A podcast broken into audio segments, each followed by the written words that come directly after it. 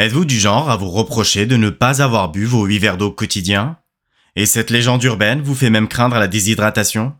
Déformation, ou plutôt formation professionnelle, je me suis mise en recherche des recommandations scientifiques sur notre besoin en eau. Plongeons au cœur du sujet.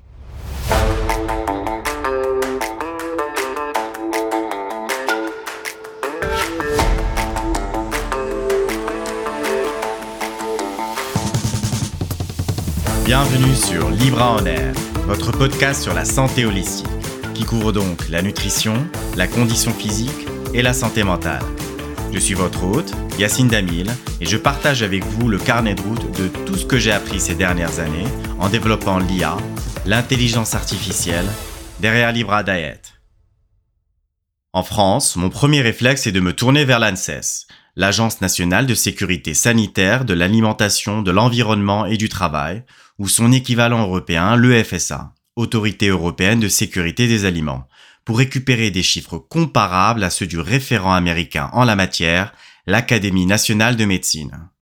Sans trop rentrer dans les détails méthodologiques, il me faut non pas le besoin moyen en eau, mais sa valeur de référence, celle qui devrait couvrir presque l'entièreté de la population. Pour garder des sources cohérentes tout du long, je vais vous donner les chiffres américains. 2,7 litres pour les femmes et 3,7 litres pour les hommes. Ça fait beaucoup, non? Et ce n'est qu'une moyenne, qui peut dépendre au cas par cas de plusieurs facteurs supplémentaires comme votre taille, votre niveau d'activité physique, votre état physiologique, enceinte, malade, mais aussi l'environnement dans lequel vous évoluez, température, humidité. Pourtant, grâce à l'enquête nationale sur la santé et la nutrition aux États-Unis, ou NNS de 2015-2018, on apprend qu'un Américain adulte buvait en moyenne 5,5 verres d'eau, soit 1,3 litres. Est-on vraiment si loin du compte?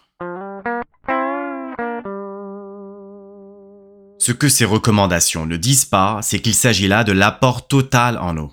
Et l'eau pure n'est pas la seule source d'hydratation. Il faut prendre en considération les aliments, 20% de l'apport hydrique, et les autres boissons. En effet, figurez-vous qu'il y a 96% d'eau dans un concombre, en comptant la peau, et comme son nom l'indique en anglais, watermelon, il y en a 91% dans une pastèque. Et oui, vous avez bien entendu, nous continuons à nous hydrater en buvant du café, seconde boisson la plus consommée après l'eau. Contrairement à une croyance populaire, décidément, le café ou le thé ne déshydrate pas. Bien que la caféine augmente la production d'urine, l'eau que vous consommez avec ces boissons compense cet effet diurétique. D'accord, mais est-ce que les 5,5 verres étaient-ils suffisants ou faudrait-il tendre vers 8 bah, Tout d'abord, personne ne sait d'où vient ce 8, donc on ne va considérer que le total.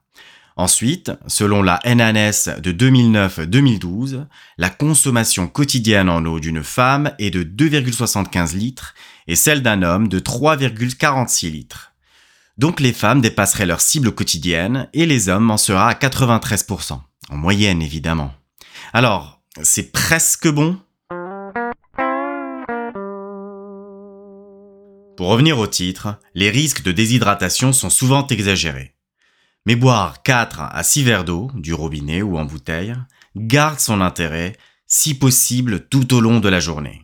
Pour faire simple, prenez un verre d'eau avant chaque repas. Savez-vous que nous sommes constitués à 65% d'eau? C'est déjà trahir sa longue liste de bienfaits. Régulation de la température corporelle, protection des tissus et des organes, ainsi que lubrification et amortissement des articulations.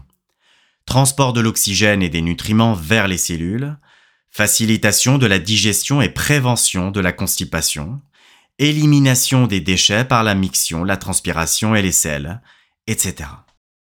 Certaines études montrent que boire plus d'eau peut même aider à améliorer les fonctions cognitives. Essayez donc de boire un verre d'eau avant un examen, un entretien ou un épisode de podcast. Une autre corrèle ça, logiquement, à la perte de poids. On serait tenté de conseiller d'écouter son corps et simplement de boire quand on a soif. Mais certaines personnes sont plus à risque de déshydratation, notamment parce que leur corps n'envoie pas ce signal assez tôt. C'est le cas des personnes âgées et des petits-enfants. Dans ces situations, mieux vaut plutôt vérifier la couleur de son urine qui doit rester pâle. À l'inverse, Si vous ressentez une soif excessive et que vous urinez fréquemment, cela pourrait être un signe de diabète et il serait préférable de consulter un médecin. Rappelez-vous que l'eau n'est pas la seule source d'hydratation.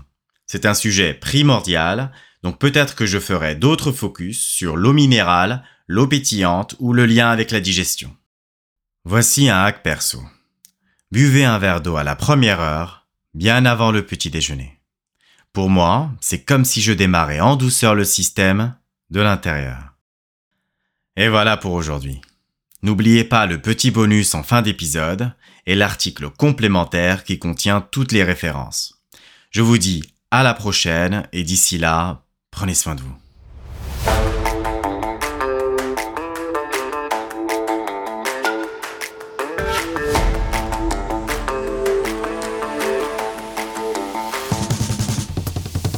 Merci d'avoir écouté Libre en air. Le choix des sujets qui sont traités est collaboratif. Donc n'hésitez pas à répondre au sondage sur le site web ou la newsletter. Au fait, vous y êtes-vous inscrit? Sinon, vous pouvez aussi plus simplement nous poser votre question par email à question@libradiet.fr. Fun fact. Au Maroc, guérab, gerab ou porteur d'eau est un métier très ancien, aujourd'hui plutôt folklorique. Il proposait, notamment dans les souks, de l'eau rafraîchissante contre quelques dirhams.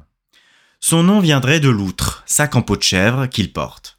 Si vous faites un tour à Marrakech, faites attention au son de sa cloche.